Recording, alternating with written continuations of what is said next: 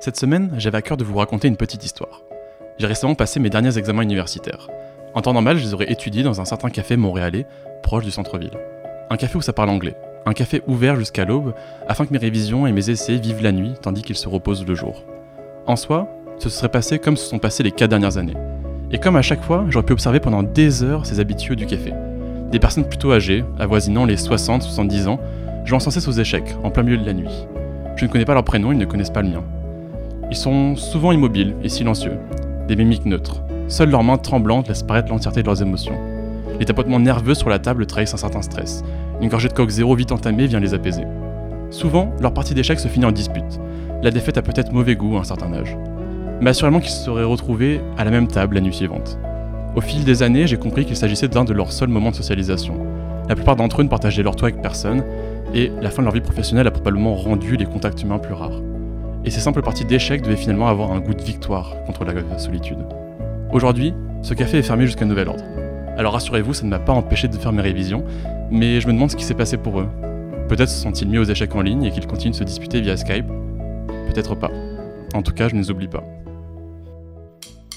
Ce sont de véritables phénomènes du web. Leurs vidéos sont vues des millions de fois sur YouTube ou Dailymotion. Vos ados en sont fous et si ça se trouve, vous ne les connaissez même pas.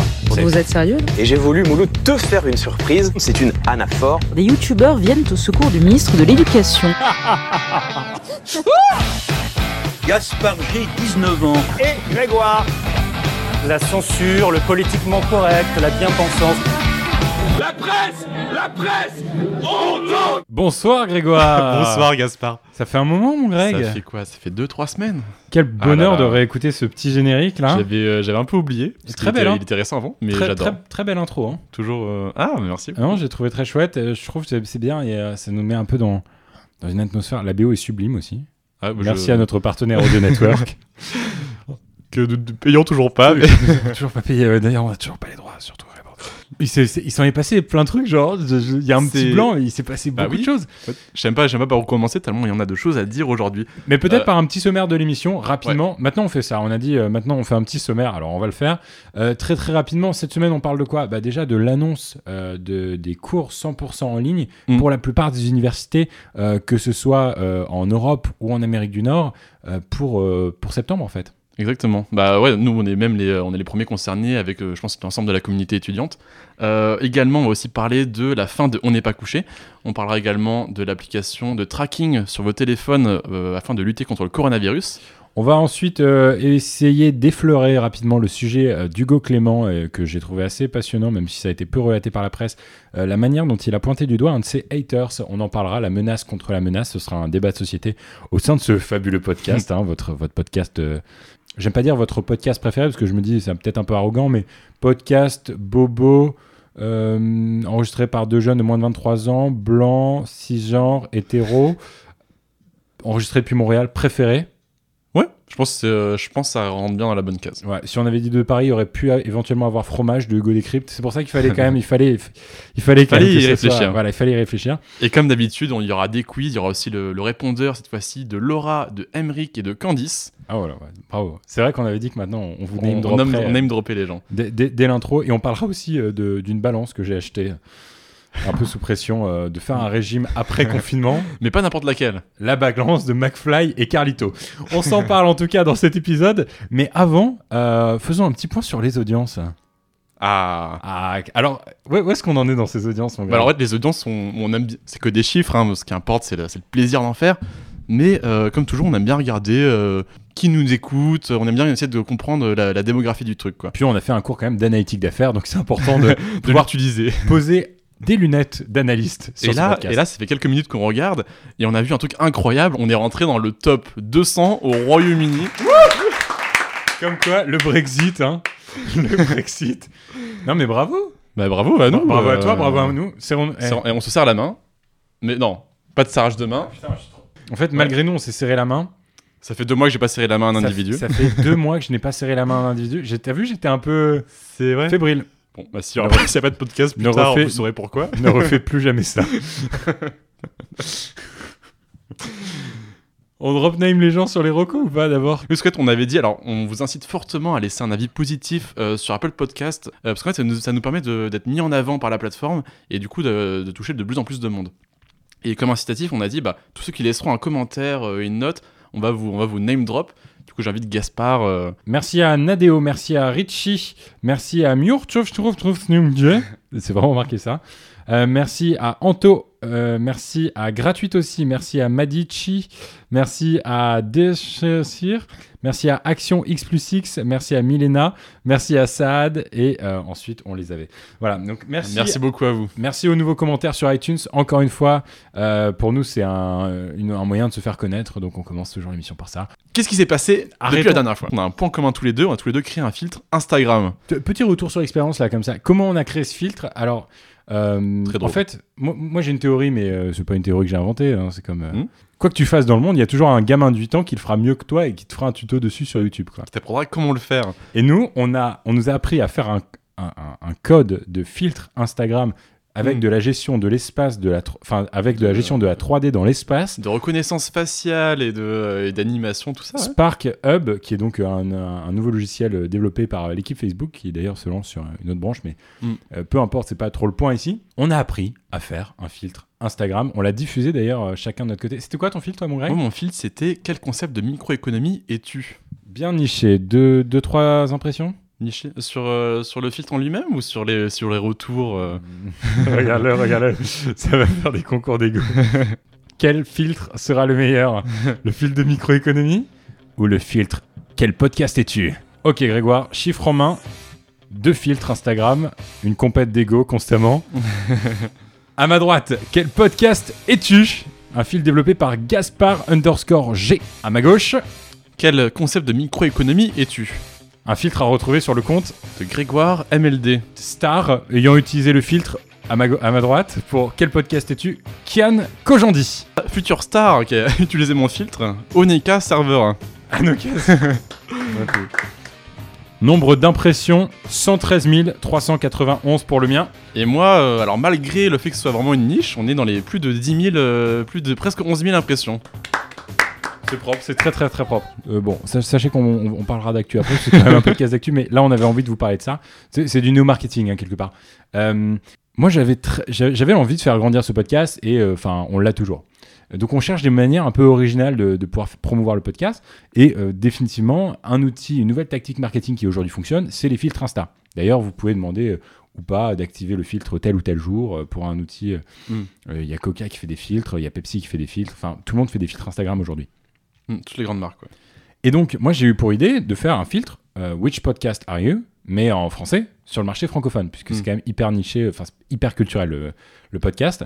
Et euh, bon, aujourd'hui, je vais le dire, le filtre était truqué, Oh.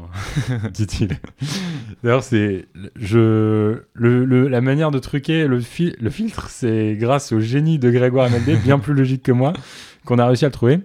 Euh, en fait, l'idée, c'était de promouvoir le, le filtre. Et euh, je m'étais dit, bah, je vais mettre euh, 10 podcasts que j'aime bien, qui sont ultra populaires. Mm. Et parmi ceux-là, je vais euh, brancher Absurde et Acerbe dedans. Donc entre autres, il y avait genre Floodcast, il y avait Un bon moment de Ken Kojandi, euh, et Popcorn et tous les autres. Mais aujourd'hui, je vais vous le dire, il y avait une chance sur 3, c'était ça la pondération, Ouais. de tomber sur Absurde et Acerbe.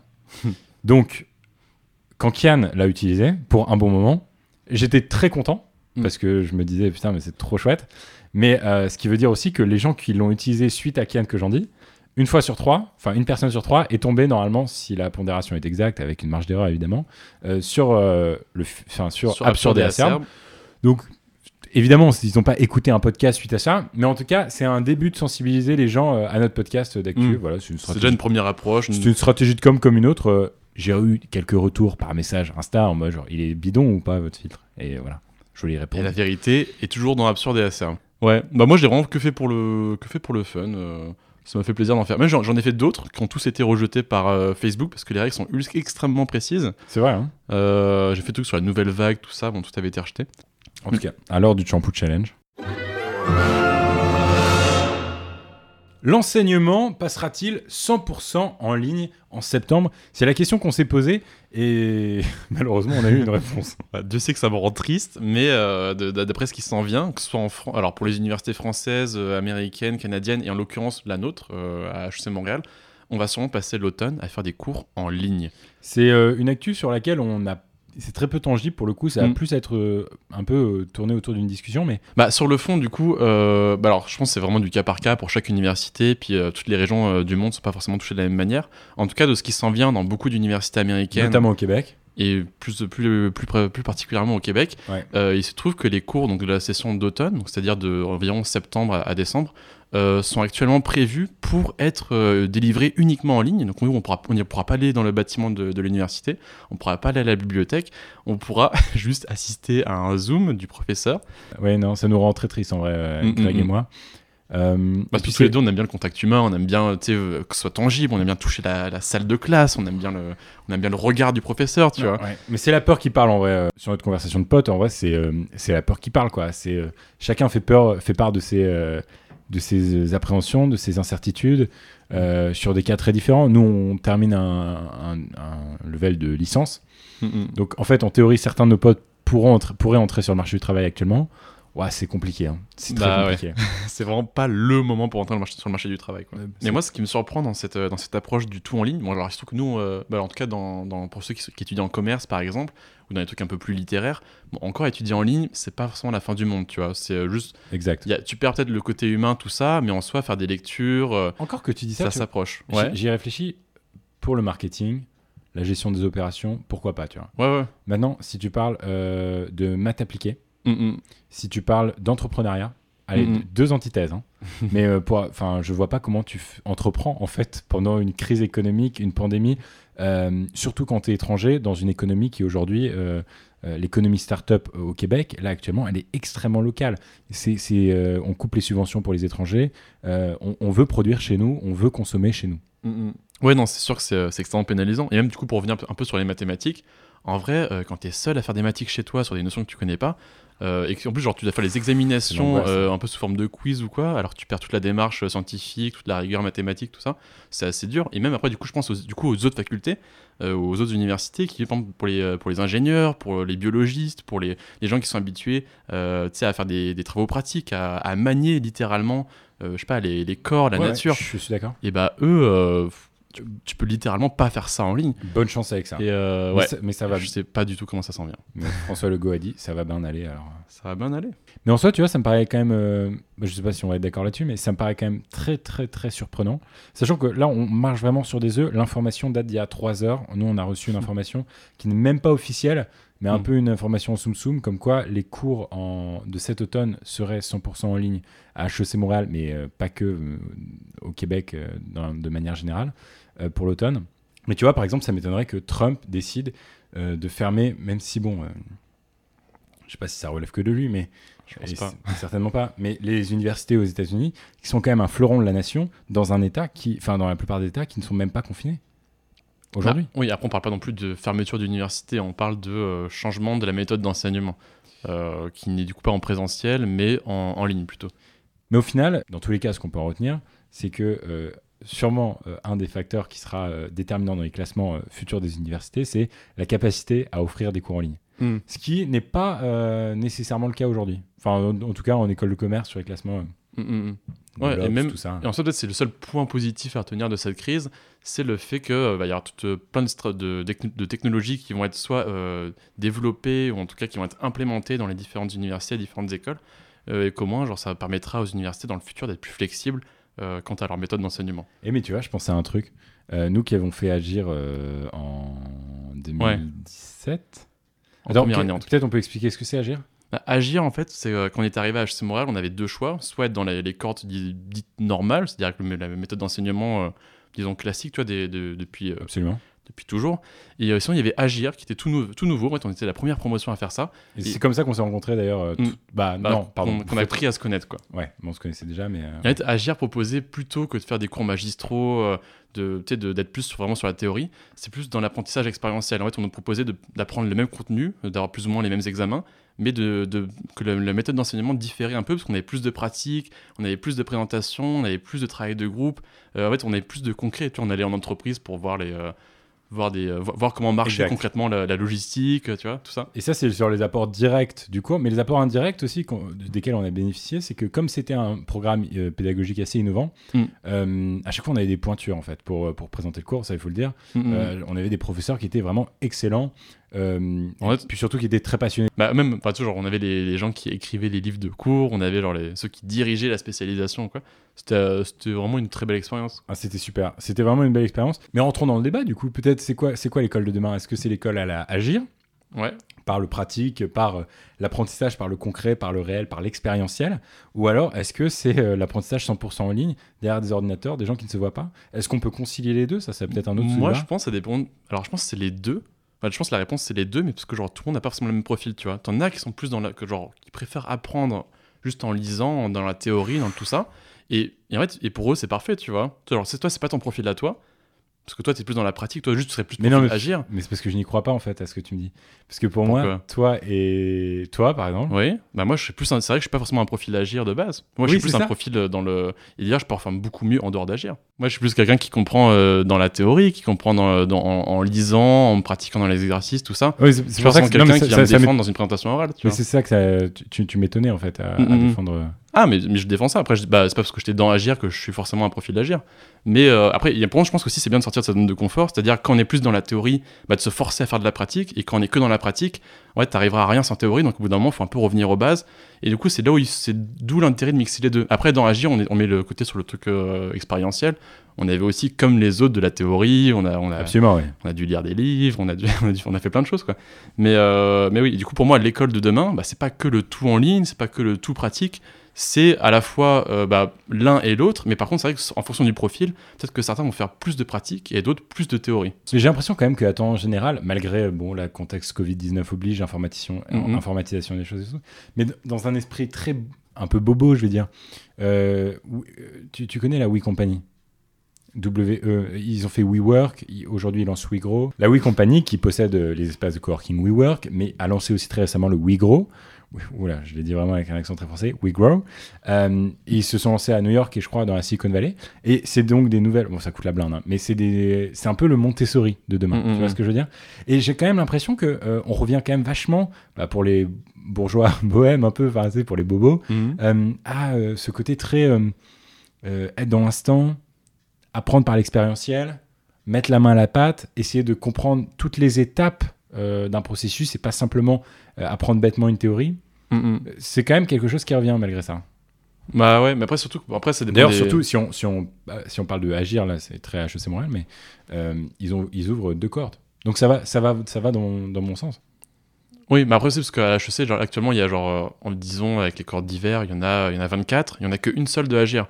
Après, c'est vu que c'est vu que c'est assez récent, ils essaient de la faire grandir, euh, naturellement, euh, Ouais. une par une. Et du coup, c'est sûr que cette année, c'est la première fois où il y en aura deux, et peut-être à l'avenir, il y en aura 4, 5, 6. Ça, faut voir à, à moyen terme. Mais, ça Mais, m'étonne euh, pas d'HEC Montréal, en tout cas, de, Mm, mm. de, de tester ces- ce genre de, de pédagogie. euh. Et qui a l'air de marcher, vu qu'ils sont en train de, de grandir. Bon, en tout cas, mais on salue euh, Justin Leroux, euh, qui est euh, un, un des auditeurs de ce podcast et qui était un de nos professeurs. Non, mais c'est un peu pour vous expliquer aussi la. Salut Justin.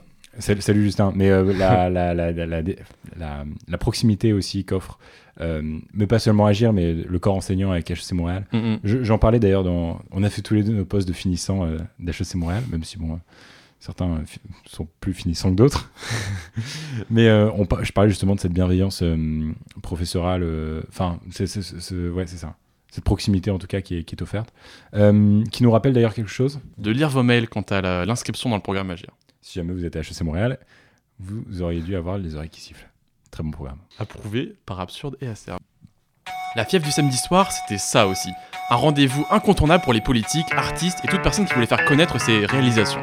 Animé par des chroniqueurs qui maîtrisaient l'art de la polémique, ce show s'est petit à petit détérioré jusqu'à prochainement disparaître. Alors merci de ne plus regarder. On n'est pas couché. On n'est pas couché, Ou exactement. Au NPC. Au NPC pour les intimes. Le seul show qui n'a jamais euh, autorisé les commentaires sur You- YouTube et j'ai jamais vraiment Ouais. compris pourquoi. Bah, je pense c'est tellement un show polémique qu'il Ouais. doit y avoir des, des, des camps assez, euh, assez grognons, assez sévères, assez violents peut-être. Ouais, mais justement, c'est ça, ça crée le débat à la limite et c'est pas comme vrai. si. C'est plus la place de Twi- Twitter. euh. Ouais, mais Twitter l'empêche pas en tout cas. Donc, euh, enfin, quoi qu'il arrive, si t'avais quelque Oui, chose oui. Bon, mais euh, on a appris tristement ouais, le- l'arrêt de cette émission. Bah, en fait, ça va, ça va stopper 80% de nos running gags. Clairement, clairement. ce, ce podcast n'est plus. Voilà, on a décidé d'arrêter avec lui. Salut artiste Ah bah, Moi, ça me rend un peu triste parce que c'est vrai que c'est un, un show qui existe depuis plus de 10 ans. Ça fait quoi Peut-être 2006 même presque 20 ans, je sais plus, mais il était renouvelé Attends. chaque année, d'année en année. On a quasiment toujours grandi avec, en tout cas. Ok Google, quand a démarré l'émission On n'est pas couché Selon Wikipédia, On n'est pas couché est une émission française de débat télévisé diffusée depuis le 16 septembre 2006 sur France 2. Ah ouais. C'est bien 14 ans. sortie de soirée 14 ans. à 23 heures, présentée C'est- par Ok Google 14 ans. 14 ans. 14 ans à l'antenne, c'est quand même un succès. hein. non, mais en tout cas, qui a fait euh, émettre, euh, qui a fait émerger des, je veux dire Bah, des artistes, mais des polémistes comme, euh, Ouais, bah, comme Zemmour, euh, Eric Zemmour. même euh, Salamé en soi, elle a, elle a percé un peu grâce à Mm. ça. Émeric Caron également. Euh, Yann Wax. Bon, Yann Wax, c'est plus un- déjà quelqu'un de la team Ruquier, Ouais. mais qui a été mis en avant. Christine Angot aussi, euh, écrivaine, euh, mais qui, Très qui s'est enfin moins médiatisé. moins médiatisée, du coup, bah, déjà plus médiatisée. Alors, elle aussi, elle a fait beaucoup de polémiques. C'était quoi le, tu crois le, le CV qu'il fallait avoir pour euh, être chroniqueur On n'est pas couché Écorché vif? fallait, être, fallait avoir, avoir subi un traumatisme dans son Il enfance. fallait avoir un regard acerbe. Non mais c'est vrai. Hein. Mm, mm. Moix, Ango. Bah, chacun très engagé dans des, dans directions différentes, tu vois. Ouais. Et pour le coup, c'est vrai que genre, euh, quand j'avais Eric. Enolo et ou Léa Salamé et Émeric Caron, c'était quand même deux teams extrêmement différentes. On aimait les détester en tout cas. Ouais. Et dans la saison de cette année, qui au final est la dernière, bah, ils, ils sentaient que le, le programme euh, petit à petit se, tu vois, per- peu perdait de la pouls, puissance, Ouais. il y avait moins d'audience, tout ça. Euh, ils avaient un peu changé la formule et cette fois-ci, il n'y avait plus deux polémiques, euh, il n'y avait, plus- deux polémistes euh, récurrents. C'était deux Ils essayaient éditorialistes. euh, deux éditorialistes qui changeaient à chaque Ouais. émission. En fait, il n'y avait plus la même âme, le plateau était aussi différent, il y avait, je sais pas, et même, du coup, nous deux, en fait, on a un peu regardé, enfin, avant que, quand le, confinement n'existait plus, euh, on s'essayait un peu à regarder ici et là pour se rappeler du bon vieux temps, euh, à quoi ressemblait On n'est pas couché. Et pour le coup, à chaque fois, je trouvais que c'était assez vide, euh, les invités n'étaient pas intéressants, c'était même pas des gros invités. Vraiment, on sentait que le, programme n'était plus lieu d'être. Et c'est confirmé en, plein, en pleine crise, il ne sera pas reconduit l'année prochaine. On peut dire beaucoup de mal sur On n'est pas couché, rap, YouTube, même les chroniqueurs en soi qu'elle a fait émerger. Mais euh, moi, je trouve que cette émission, euh, c'était quand même l'essence euh, de, de ce qu'on peut faire de bien à la télévision en France, de notre richesse aussi en tant que peuple, nous Français, à débattre et parler culture pendant des heures parfois. Je connais pas personnellement une, une émission qui fait ça ailleurs dans le monde. Ruquier, c'est un talent brut, maladroit, boomer certes, mais un producteur de génie qui a révélé quand même la moitié aujourd'hui du stand-up français qui, qui, qui traîne dans les théâtres parisiens. Stéphane Bach. Le plus jeune humoriste de France. Toi aussi, tu t'en souviens? Ouais, ouais. Eh, J'avais j'avais le seum parce qu'à 14 ans, quand euh, moi j'étais en train de manger des miel pops, le mec était quand même sur France 2 en direct. il faisait On va se gêner. Zemmour, moi, Xango, on en pense qu'on veut, mais la liberté qu'on a donnée à ces gens à la télé, c'est un droit rare en France. Je suis personnellement bien contre bah, le changement, donc tu faisais mention euh, des chroniqueurs euh, hebdo, jusqu'à probablement contribuer, enfin pousser l'émission encore plus vers le bas. On aimait les détester, comme je disais, c'est- certains artistes ont beaucoup critiqué euh, l'émission, personne ne les forçait vraiment à venir. Alors oui, le rap et YouTube dans l'univers de ces gens-là est une sous-culture. Je pense que c'est davantage un choc générationnel. Tu leur pardonnes, toi, personnellement? Pour cette fois-ci, ça va. pour cette fois-ci, ça va. non, mais en tout cas, j'ai un peu de peine, euh, bah, comme toi, à voir euh, cette émission partir. Elle faisait un peu 90% de, de ce podcast. Et puis, euh, bah, merci à Laurent Wauquiez, merci à Christine Barma. Catherine, Barma. Catherine Barma. Ton meilleur duo, toi? Mon meilleur duo de chroniqueurs, euh, moi je dirais un choix assez classique, euh, Léa Salamé et euh, Caron, mais euh, avec une petite pensée pour Yann Wax. Salamé et Moix, moi, de mon côté. Ah, Et, euh, Mais une belle complémentarité pour le coup. et pour. euh, Et des polémiques pas forcément futiles, contrairement à Christine Angot par exemple. Ah oui, c'est vrai. Oui, ça, c'est pas, c'est, pas mal vrai.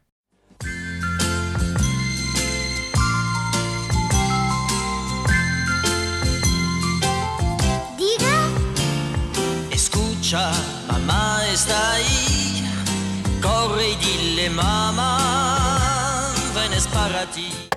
Bonjour, moi je voulais vous parler d'un livre qui s'appelle 1984, écrit par George Orwell, et qui raconte l'histoire d'un homme qui vit en dictature, où il est constamment surveillé et où il y a une police de la pensée.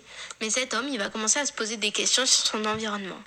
Donc c'est un très bon livre, je trouve, je suis en train de le lire, et euh, je trouve qu'il fait écho à pas mal de choses de la société. Donc je le conseille à tous. Euh, J'espère que vous, ça va bien pendant ce confinement. Moi, ça va bien. Je viens de lancer ma chaîne YouTube qui parle de cinéma et de littérature. Ça s'appelle Candice on Fire. Donc je suis assez stressée en même temps, euh, excitée par ce nouveau projet. En tout cas, j'espère que malgré le confinement, euh, vous pouvez continuer vos projets et que vous allez bien. Donc euh, je vous dis bye et j'ai hâte d'entendre votre prochain podcast. Trop Oh, gentil, mignon. adorable. Merci Candice on Merci Fire. beaucoup Candice. Candice Candice Fire, Fire. sur YouTube. Qui nous, euh, qui a pas perdu une seconde pour faire du marketing, mais elle a raison parce que ce projet est avant tout un projet mercantile. 1984 que j'ai retrouvé du coup dans ma bibliothèque euh, pour, l'occasion. Par hasard. Mais non, mais qui est, qui est- c'est vrai que c'est pertinent pour le coup, euh, Mhm. Candice. ce Bah, c'est par rapport à l'époque, ouais. Enfin, ça remplit plein de sujets euh, extrêmement intéressants. Si vous ne l'avez pas lu comme euh, Grégoire Moi, je vous avoue, j'ai essayé de le lire, mais genre vraiment beaucoup de fois. Parce qu'en fait, genre, parce que le sujet m'intéresse, je sais que l'histoire est intéressante, je sais qu'elle est importante, mais en fait, à chaque fois que j'essaie de le lire, je trouve, je trouve que c'est illisible. Enfin, je trouve que c'est désagréable à lire au possible. Alors, dis-toi, mec, c'était ma lecture obligatoire dans mon premier cours aux États-Unis de anglais euh, Ouais. AP English. En anglais, c'est mieux, mais. euh, Non, c'était horrible. Mec, déjà, je parlais pas un mot d'anglais et j'ai dû lire du George Orwell. Si bien que j'ai retrouvé cette édition. Enfin, je suis allé chercher cette édition dans une librairie internationale à San Francisco et euh, je suis tombé dessus. Et d'ailleurs, il y a des passages surlignés. Et pour être honnête avec vous, je crois pas que ce soit moi qui les ai surlignés.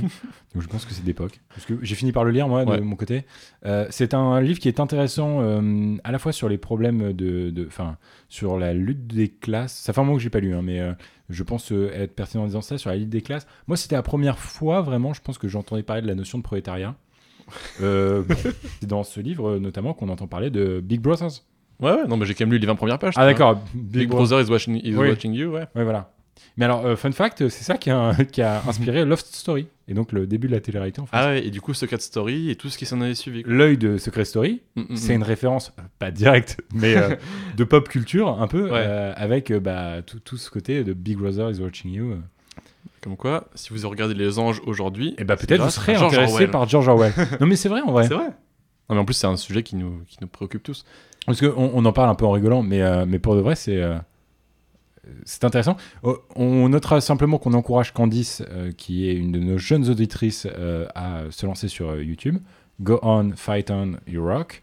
Mais du coup, ça nous fait une super transition sur une nouvelle solution proposée par euh, quelques gouvernements, qui est utiliser les téléphones comme euh, des trackers ou comme des lanceurs d'alerte sur le fait que oui ou non on soit situé dans une zone euh, plus ou moins affectée par le coronavirus. Si notre voisin a le coronavirus, si vous possédez le coronavirus, en tout cas euh, Mm. peut-être euh, une future en- ça. Bah, en fait, atteinte à vos, de votre vie privée, un débat qui est actuellement Mm. en France. C'est ça. Bah, en fait, actuellement en France, euh, on- les gens, euh, les politiques réfléchissent à une instauration de l'application qui soit volontaire ou, euh, ou- ou obligatoire sur votre téléphone portable afin de pouvoir vous tracer. Et du coup, du coup, l'idée de base, l'idée, la bonne idée de base, ça aurait été de vous dire que est-ce que vous avez été en contact ou non avec quelqu'un qui, qui se trouve a, eu le coronavirus par la suite. Par exemple, imagine tu as été dans la boulangerie de quelqu'un, que cette personne-là avait le coronavirus, mais elle l'a su que 3-4 jours après. Au moins, tu peux, être, euh, enfin, tu peux être au courant que tu as été en contact avec une personne qui avait ce virus-là. Euh, mais par contre, du coup, là, actuellement, c'est déjà testé dans certains pays du monde, de manière plus ou moins grave, comme euh, par exemple en Chine, où là, ça s'approche plus de la dictature. Euh, D'ailleurs, en Chine, actuellement, ils, ils réfléchissent à mettre des caméras dans les maisons pour vérifier que tu es bien chez toi. Pour Ouais, j'ai vu ça, ouais. Mais après, de manière un peu plus light, ils font ça à Singapour, en Corée du Sud, tout ça. Et, euh, et du coup, la question se pose pour les pays qui ne l'ont pas encore fait, ou qui peut-être le feront, peut-être ne le feront pas, comme en France, comme au Canada. Euh, et ouais, je trouve que c'était un débat qui était sympa qu'on pouvait avoir entre nous, c'est est-ce que toi, tu serais pour ou contre euh, l'instauration euh, du- d'une application contrôlée ou faite par l'État pour essayer de, un peu de maîtriser la, la propagation du virus dans la population? Sachant que, moi, si je pourrais préciser, mon avis sur le truc, c'est que soit l'application va être trop faible, tu sais, par exemple en France, on réfléchit d'abord à ce qu'il y a un signal Bluetooth, c'est histoire qu'il n'y ait pas de collection de, de données ou quoi par l'État. Mais en vrai, euh, c'est un peu, euh, c'est un peu inutile. C'est pour peu que je sois dans un bus et que le bus euh, croise une voiture, la personne aurait le coronavirus, mais jamais j'ai eu de contact avec cette personne-là. On va me faire croire à tort que que j'ai été en contact avec quelqu'un, alors que pas du tout. Et par contre, sinon, ça peut être soit genre t'es trop envahissant, trop puissant. Euh, et dans cette, dans manière-là, après, l'État collecte toutes les données personnelles de ta vie privée, tes déplacements, euh, les gens que tu fréquentes, tout ça. Et, euh, et on sait que ça peut te mener à des dérives assez graves. Et c'est ce qui se passe à Singapour en ce moment. Mais après, 100% honnête avec toi, Ouais. travaillant un peu, ayant un peu travaillé sur la technologie Bluetooth cette année, ça, ça- ça va te faire rire, mais Ouais. là, actuellement, c'est très très compliqué déjà euh, d'activer euh, le Bluetooth en fait. Enfin, si ton Bluetooth est off, Mm, mm. techniquement il est off. Et alors, je pense que surtout l'enjeu il va être au niveau des euh, de est-ce que les constructeurs de téléphones vont autoriser ou alors être d'accord avec euh, ces, ces- ces enjeux gouvernementaux là bah, vraisemblablement que oui puisque apparemment tu me dis que ça, existe déjà ça existe en, dans certains pays, ouais. en Asie mais euh, mais l'enjeu vient pas seulement de l'État enfin mm, mm. mais vient aussi du constructeur euh, au niveau du téléphone Mm. Après, ça, j'imagine que si c'est poussé par certains États, euh, genre par exemple l'Apple Store ou le, le Google Store, Ouais. euh, devrait vraisemblablement lâcher euh, assez vite. En tout cas, personnellement, sur mon avis, pour revenir à la question du tracker, euh, moi, j'aurais pas vraiment confiance en l'État, en tout cas l'État français, euh, pour récolter mes données. Enfin, tu sais, genre dans les- dans l'idée d'état d'urgence, tout ça, euh, je trouve que la dérive, elle est beaucoup trop rapide et serait beaucoup trop simple. Euh, Bah, surtout dans le contexte où tu reprends la chronique pas la chronique mais euh, les 20 minutes euh, qu'a posté avec Mediapart Vincent Lindon ah, c'est génial. ça. en disant en disant ouais c'est vrai qu'on en a pas parlé mais en disant Macron euh, le mercantile dès qu'il voit une bonne opportunité d'affaires. Alors euh, quand tu vois le prix de la big data euh, actuellement c'est vrai que j'aurais pas nécessairement confiance en Emmanuel Macron ou en tout cas Ah, pour moi, c'est un peu comme l'état d'urgence qu'il y avait pendant les attentats, qui était justifié, mais qui rentrait dans l'état de droit commun euh, dès qu'il y a eu l'opportunité de le faire poursuivre à vie, tu vois. pour euh, pour rembourser la dette de l'État. À force d'imprimer on on va prendre on va prendre vos cookies truc qui me fait euh, qui me fait assez rire, c'est la manière dont la Chine maintenant essaie de communiquer euh, bah, son expérience du- de la Mm. crise. Euh, et Ah essaie de la faire paraître euh, en Occident. Qu'est-ce que eux ils ont fait euh, de mieux que les autres Et du coup, pour essayer de promouvoir leur modèle, genre la, la dictature populaire de Chine, en quoi elle performe mieux que les soi-disant régimes démocratiques bah, ici en Europe ou aux États-Unis. Et en fait, euh, du coup, genre, je trouve qu'ils sont extrêmement actifs, notamment sur les réseaux sociaux. Euh, je pense que vrai. l'exemple le plus flagrant, c'était euh, c'est le compte Twitter de l'ambassade de Chine en France, euh, qui régulièrement essaie de, déjà de mettre des tweets pour dire que c'est pas de leur faute s'il y a eu la crise, mais que même c'est la faute de la France qui est à l'origine de la création du virus. Bon, ça, je trouve que personne ne- n'en sait rien. j'ai pas vu ça par contre Ça, c'était un des tweets qui était juste après, du coup, la soi-disant l'autre vidéo que, que Gaspard est en train d'un peu de chercher, euh, qui est en fait une vidéo qui met en scène des Lego avec une, avec une fausse discussion entre euh, la Chine et les États-Unis, où les Américains paraissent vraiment très bêtes, très insouciants, euh, ils ne comprennent pas le- l'enjeu de la crise alors que la Chine, elle, la dirige parfaitement. Euh, et en fait, bon, c'est assez simple de se moquer des, des décisions de Trump. January, we discovered a new virus. It's dangerous. Wear a mask. Donc là, pour vous décrire ce qu'on voit, on voit euh, la statue de la liberté euh, et un gentil euh, soignant chinois euh, se, dis- se disputer sur. lockdown. Avec la Chine qui, elle, aurait les bonnes solutions, Exact. avec les bonnes méthodes et qui aurait du coup des bons résultats, et avec les États-Unis euh, qui, eux, se fermeraient les yeux face à la crise et qui auraient que les mauvaises solutions, euh, et du coup auraient les, les pires problèmes et les pires conséquences. Ah bah Gaspard, je crois qu'on a reçu un deuxième message sur le répondeur. C'est pas vrai. Écoutons-le. Messieurs. Alors je vous amène une petite nouvelle sur le Bitcoin, euh, qui est la monnaie digitale la plus connue de toutes les crypto-monnaies. Plus particulièrement, j'aimerais parler du halving du Bitcoin qui va se passer le 11 mai prochain. Donc durant cette journée, euh, le 11 mai, la récompense du minage des Bitcoins est divisée par deux. Donc, ça sera deux fois plus difficile à obtenir. Et à savoir que cet événement se passe à chaque quatre ans. Aujourd'hui, il y a environ 18 millions de bitcoins en circulation sur les 21 millions totaux. Avec un petit calcul, on réalise dans le fond qu'il reste moins de 3 millions à miner pour qu'ils soient disponibles sur le marché. Donc, je vous laisse ça mijoter en tête, euh, aussi en prenant en contexte la crise économique que nous vivons. Les banques centrales impriment grosso modo leur devise à l'infini. Aussi à savoir que l'atout majeur du Bitcoin est sa décentralisation, dans le sens qu'il n'y a aucune banque centrale dans le monde qui peut avoir son mot à dire sur sa circulation entre les portefeuilles électroniques ben, des utilisateurs et évidemment de son inflation. Merci à vous. Bah, merci beaucoup, Emmerich. Merci, Emmerich, mais c'était quoi ça? C'était euh, la propagande Bitcoin? C'est la chronique économique d'Emmerich. euh. Oui, mais, mais non, mais on remercie Emmerich en tout cas pour, euh, pour, pour cette information. Alors, moi, moi qui suis pas hyper euh, finance, euh, c'est vrai que j'ai un Ouais. peu. euh, alors, si j'ai bien compris, euh, le Bitcoin, ça se mine. Alors ça déjà, je ne savais pas. Ouais, bah tu sais, genre le Bitcoin, bah, là comme il disait, il y a- je crois qu'il y, en a 20 il y a 21 millions de Bitcoins possiblement euh, créés dans le monde. Sauf qu'actuellement, Ouais. du coup ça c'est une limite maximum. Et euh, de, de ce qui a été miné, Qui, donc, qui a fixé cette limite? euh, bah, c'est le créateur, mais qui est inconnu, il y a tout un mystère autour de ça. Ok. Euh, et ouais, du coup, comment c'est miné? Bah, en fait, C'est des ordinateurs qui font des, certains calculs, ça prend beaucoup de temps à faire des calculs, et quand ça finit par faire le calcul, ça te donne une partie de Bitcoin. Euh, et il se trouve qu'actuellement, dans le monde, les ordinateurs ont réussi à en miner 18 millions. Et comme le disait Emmerich, il ne reste plus que 3 millions à être minés, du coup. Bah, c'est intéressant, mais il me fait rire parce qu'il me dit. Qu'il dit, il dit euh, ce qui est intéressant, c'est que les banques centrales n'ont pas leur euh, pouvoir dessus, ce qui est vrai. Ouais.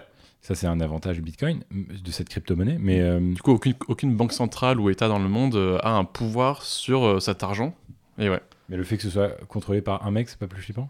Bah, c'est pas, c'est pas tant contrôlé que pour un mec, je crois que c'est, euh, si je dis pas de conneries, c'est en open source. Enfin, en gros, tout le monde peut a accès au code, Ah voit ouais, comment ça marche, du coup, voit les transactions qui existent. Euh, mais du coup, c'est pas, c'est pas changé, quoi. C'est pas, ouais. Régulé par, euh, par la communauté. Ok. Mm, mm. Et, euh, et donc, euh, bah voilà, c'était juste une petite information. C'est ça. J'imagine bien Combini faire un article là-dessus.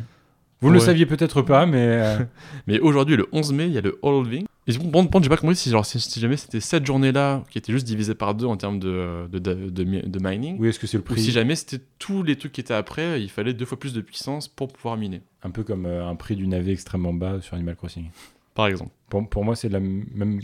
Pour, pour vous donner un peu mon point de vue en finance, je suis à peu près au même, euh, au même niveau. Quoi.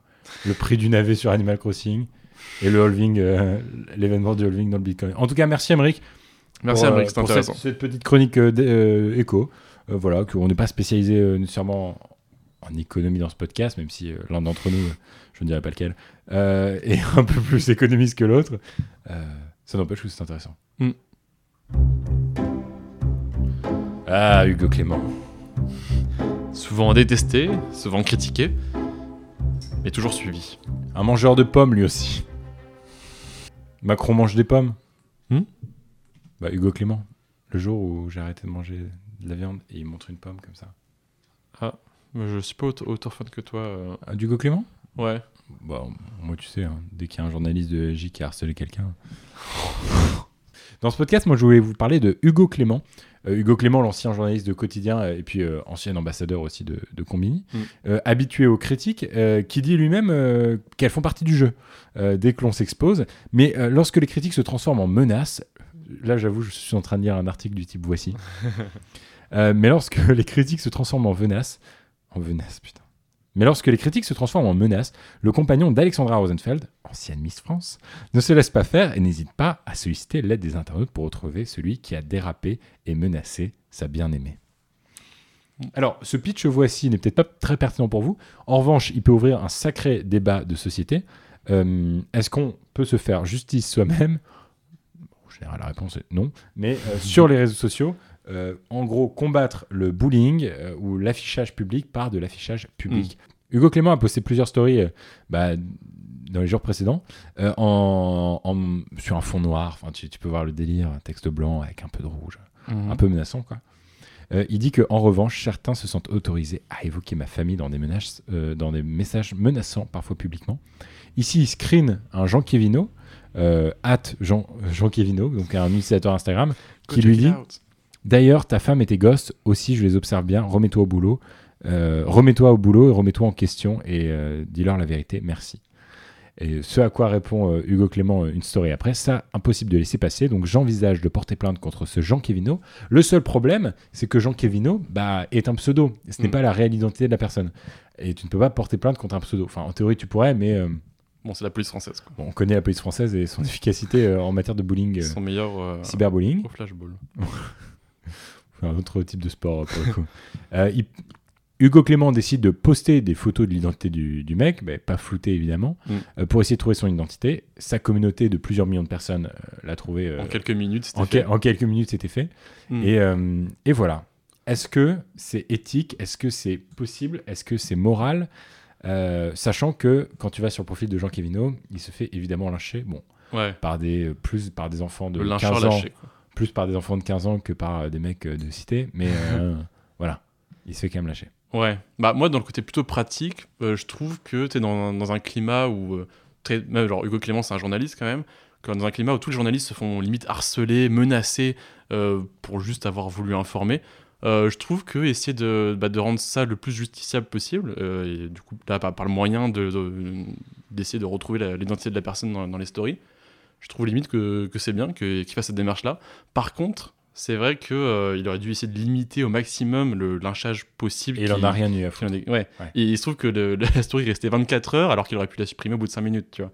Euh, il a quand même. euh, Ah oui, c'est en, pas en- se faisant lyncher, euh, il, a, il a pertinent, quand même tu participé aussi à un lynchage public. Oui. Euh, je trouve que, en, en tout cas, je trouve qu'il il a pu le faire. Enfin, il l'a fait, mais je trouve que je trouve ça, que- je trouve que c'est bien ce qu'il qu'il l'a fait, qu'il l'ait fait. Mais je trouve ça, qu'il, je trouve qu'il aurait pu euh, s'y prendre un peu autrement. Quoi.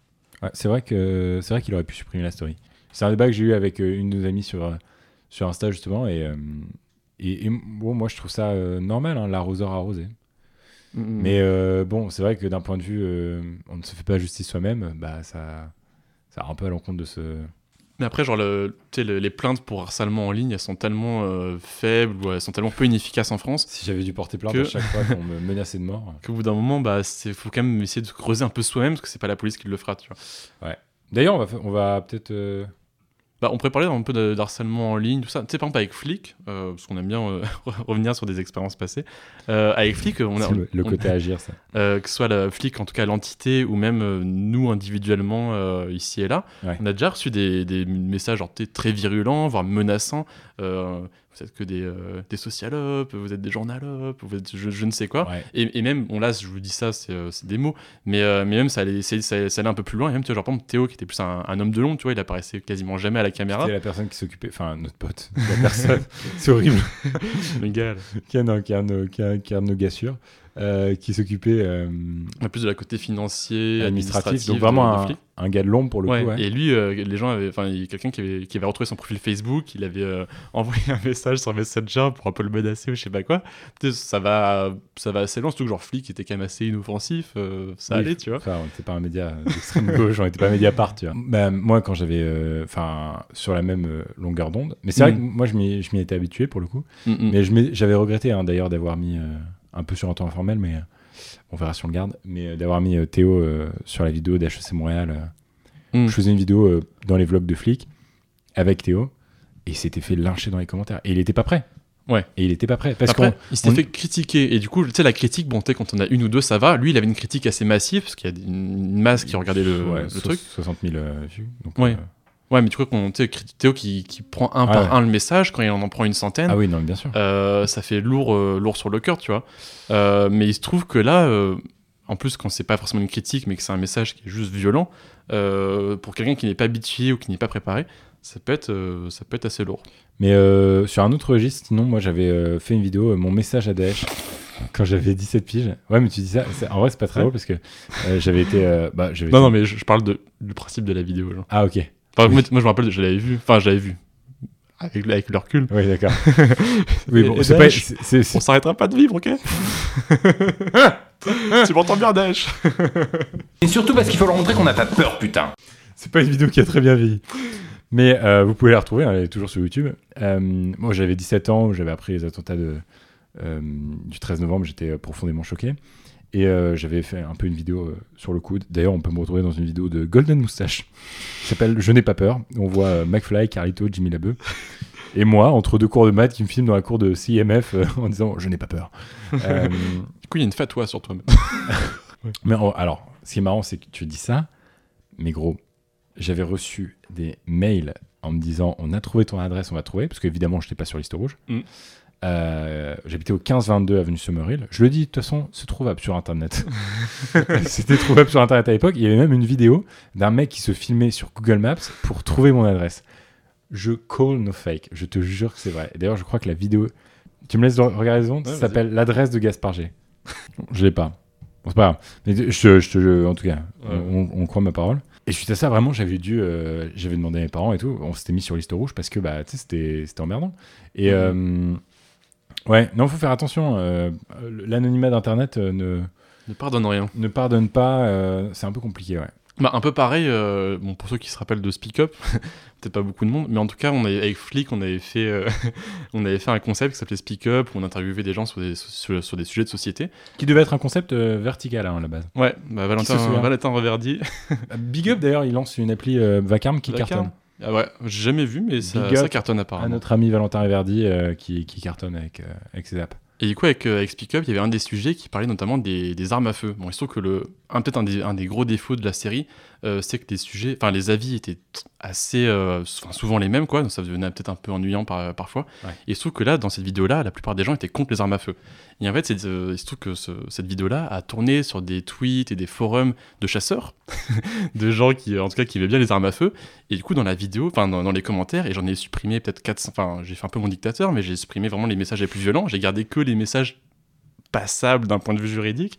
Il y avait vraiment un hachage de plusieurs centaines de personnes qui, dit, qui, qui critiquaient les gens dans la vidéo, qui dit vous verrez quand, vous, euh, quand on sera chez vous avec des armes, vous verrez si vous voulez pas être défendu avec des armes. Genre, Ouais. en, en cas, c'était à la limite menaçant. Et nous, on- et, on- et- et nous, on faisait un peu des recherches aussi pour voir qui étaient ces gens-là. Quand on trouvait leur profil Facebook, euh, tout ça, ils étaient fièrement avec une AK-47 sur, euh, en photo de profil ou quoi. Bah, en fait, le euh, problème, c'est que euh, notre vidéo avait fuité sur un euh, enfin sur un WhatsApp, euh, pas d'extrême droite, mais euh, voilà, de pro, pro arme à feu, quoi. Mm. Et, euh, et l'autre problème, c'est que bah, on avait fait exprès d'ailleurs de pas mettre les prénoms et les noms de famille des participants Pour pas qu'ils soient retrouvés. pour pas qu'ils soient retrouvables, Mm. surtout. Mm, mm. Tous les gens qui s'étaient gentiment déplacés pour le tournage.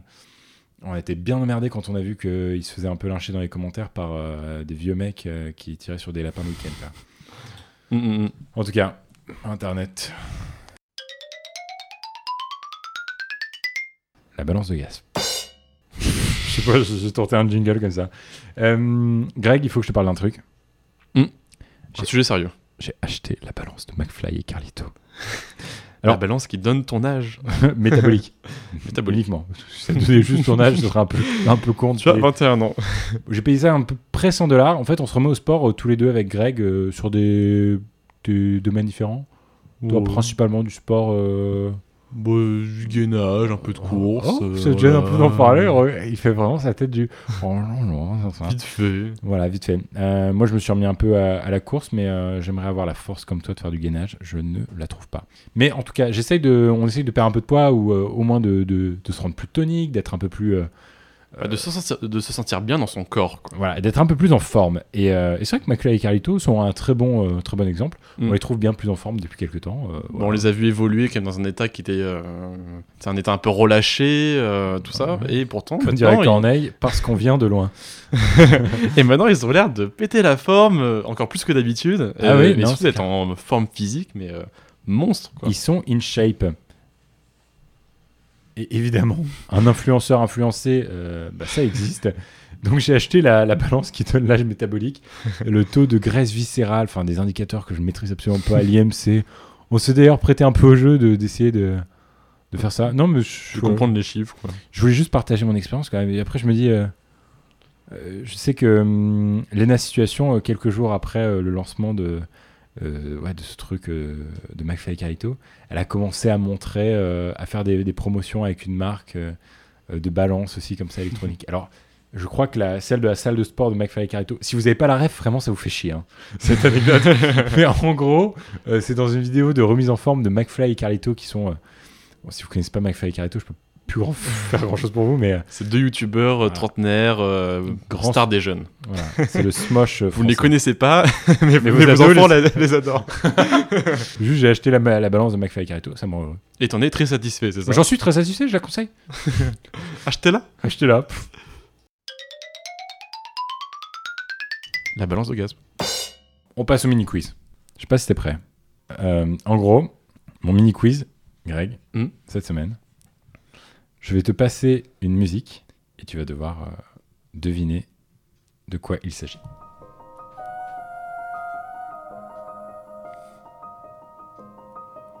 Ah, c'est un jeu d'identité sonore, c'est ça? Non? Je laisse euh, ton imagination faire.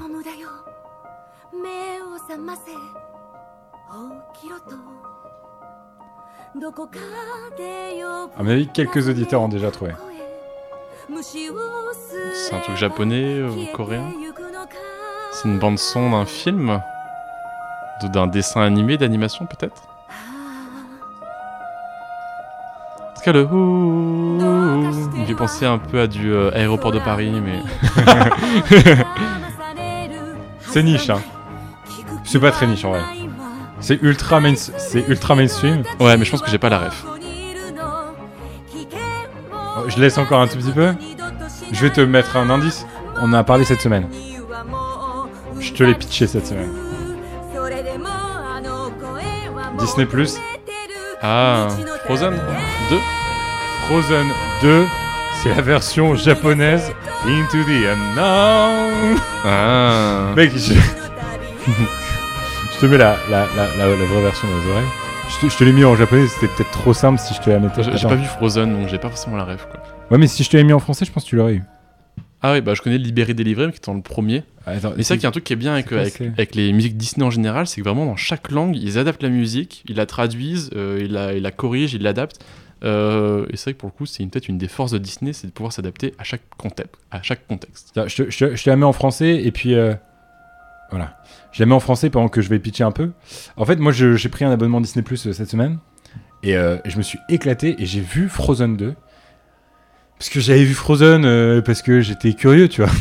non, c'est pas vrai. En vrai, en vrai, c'est c'est cool Frozen. C'est vraiment c'est chouette. Ouais. C'est un bon dessin animé et euh, c'est un, bon Pixar. Euh, c'est pas un Pixar, mais c'est un c'est un Disney quoi. C'est un bon c'est un bon Disney. Et euh, attends, tu- t'entends ou pas Tu vas peut-être trouver là, en français, non? En vrai, non. Ah ouais? Bon, et toujours est-il que, franchement, c'est vachement bien. Et euh, cette bande-son, elle est canon. Bon, alors, je conçois très bien que euh, les pères de famille euh, qui ont deux petites filles entre 3 et 5 ans ne peuvent plus saquer cette musique, et j'en suis bien désolé. une fois par jour. Je suis bien désolé si on a des auditeurs qui, euh, qui sont dans cette, dans cette tranche-là. Non, mais faut, faut le dire, Frozen 2, ça déchire. Franchement, je l'ai vu, c'est une reco que je vous fais. Si vous l'avez pas vu, allez, allez voir, c'est sur Disney Plus dès maintenant. Bah, moi, si vous voulez vous occuper pendant le confinement, je vous conseille la série, la sitcom It's Always Sunny in Philadelphia. Ah oui, c'est vrai, tu m'en as parlé. Un truc d'humour, euh, avec peut-être que l'humour a peut-être mal vieilli pour certaines personnes, euh, mais euh, qui est, je crois qu'il est encore diffusé par la Fox. Ça va faire une bonne dizaine d'années, et je trouve que c'est c'est vraiment marrant, puis c'est- frais quoi. Ah bah on sent qu'on a un troisième message. C'est pas vrai Écoutons-le. Énormément de succès les répondeurs cette semaine. Bon, en vrai, on a beaucoup plus de trois messages, mais. euh, Parce qu'après, les On gens. Vont, après, les gens vont penser qu'on n'a pas de message. Euh, c'est qui C'est Paola qui disait l'autre fois. euh, Eh, vous demandez qu'à vos potes ou quoi? Vous faites passer que vos potes? Non, ça nous fait plaisir de passer nos potes, mais on pourrait passer nos auditeurs aussi. on a des messages absurdes à faire. Mec, on dit pas ça pour s'auto-convaincre. Salut Grégoire. En cette période où l'actu est un peu compliquée à écouter, ou pas toujours sympa, euh, je voulais ramener un sujet qui nous concerne tous, je pense, en cette période de confinement, donc les séries, films, etc. Déjà, je voulais vous conseiller une série qui est française, que j'ai commencé il y a pas longtemps, qui s'appelle Le Bureau des légendes. Si vous, ne la connaissez pas, je vous la conseille vraiment, elle est incroyable, elle est géniale. Et euh, c'était la première fois depuis plusieurs années que je commence un- une série qui, qui est hors de Netflix. Et euh, avec l'arrivée de Disney Plus il y a pas longtemps, qui a fait beaucoup parler de lui, je me suis demandé si c'était pas le début du déclin, parce que j'ai l'impression que ces derniers temps, il n'y a pas une série qui a fait vraiment euh, l'unanimité. Donc euh, je voulais savoir ce que vous en pensez, si vous, vous êtes euh, toujours autant euh, sur Netflix, s'il y a des séries que vous conseillez, vos séries du moment, euh, vos films du moment aussi, vos livres du moment. Voilà. Merci, votre podcast est vraiment génial. Merci, Laura. Merci beaucoup Laura. Euh, Netflix, le déclin pour interrogation Bah je sais pas. Moi, moi, personnellement, j'ai pas vraiment l'impression. J'ai l'impression surtout que les modes de consommation sont en train de changer en fait, tout simplement. Mhm. On, on va pas refaire un épisode sur Disney. On a, on a largement amplement parlé euh, euh, dans l'épisode précédent, mais c'est vrai que euh, en fait, pour être honnête avec toi, Laura, je pense qu'il y a des très bonnes séries aussi sur Amazon Prime et tout. C'est juste que nous, en tant que Français, on a peut-être un peu moins ces exclus en tête. Peut-être que c'est un peu moins.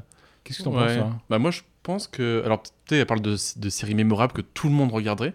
Euh, je trouve que je trouve qu'en fait euh, Netflix sort vraiment beaucoup de séries et, puis- Ouais. et ces séries sont peut-être un peu plus nichées et du coup chaque niche a sa, sa- a sa petite série à elle. Du coup c'est pas forcément un, un succès global, mais en tout cas Netflix réussit à, à retenir chaque chaque chaque groupe qui la qui le compose. Mais euh, D'ailleurs, enfin, les séries Netflix, euh, comme les séries Amazon Prime, sont extrêmement, enfin, sont créées en fait autour de euh, de Pas la de data pour, le Ouais, coup- ouais, pour ouais. le coup. Hein, euh, que- of- on se souvient de House of Cards qui est peut-être certes adapté de euh, des UK, série anglaise, ouais. mais en tout cas euh, au même moment où euh, Netflix récupère les droits de House of Cards US, il se passe un truc extraordinaire chez le concurrent Amazon Prime, c'est qu'on se rend compte qu'il y a besoin d'avoir une série euh, sur euh, un sénateur américain euh, avec comme personnage un homme blanc. Euh, Enfin, il y a Mhm. une vraie demande pour euh, une niche un peu euh, intellect.